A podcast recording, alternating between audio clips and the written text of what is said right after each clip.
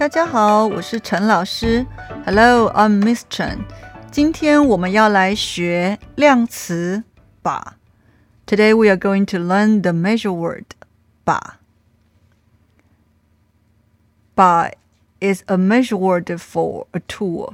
The tool you can use your hand to hold, and usually you can use one hand to hold it. For example, 一把刀，一把刀，a knife。一把叉子，一把叉子，a fork。一把汤匙，一把汤匙，a spoon。一把钥匙，一把钥匙，a key。 一把剪刀，一把剪刀，a scissor。一把梳子，一把梳子，a comb。The comb you use to comb your hair。一把刷子，一把刷子，a brush。一把螺丝起子，一把螺丝起子，a screwdriver。一把斧头，一把斧头，an axe。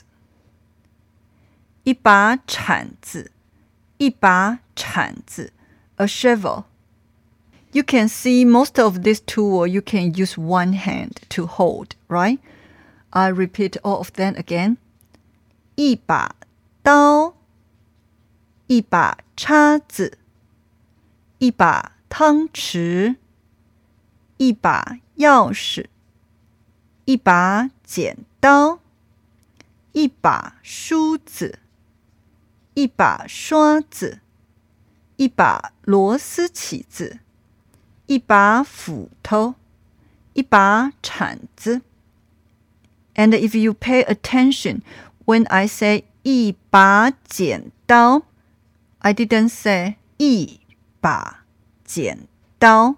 I say 一把剪刀. You can tell I change 把 from third tone to second tone. That's because 把 and 剪 they are all third tone, so it is easier for you to read if you change the first third tone become second tone. Therefore, I pronounce 一把剪刀，一把斧头，一把铲子。 if you don't want to change the tone, then you need to separate it. For example, you have to say 一把剪刀，一把斧头，一把铲子。In this way, then you don't need to change the third tone "ba" to second tone. Now you already knew that "ba" is the measure word for the tool that you can hold by one hand, but there is exception.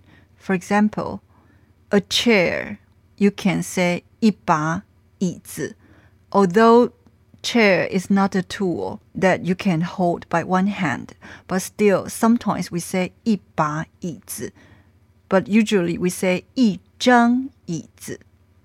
Next time, if you hear someone say 一把椅子, please don't feel it's weird. Okay, I hope you can practice by yourself. 我们下次见. See you next time.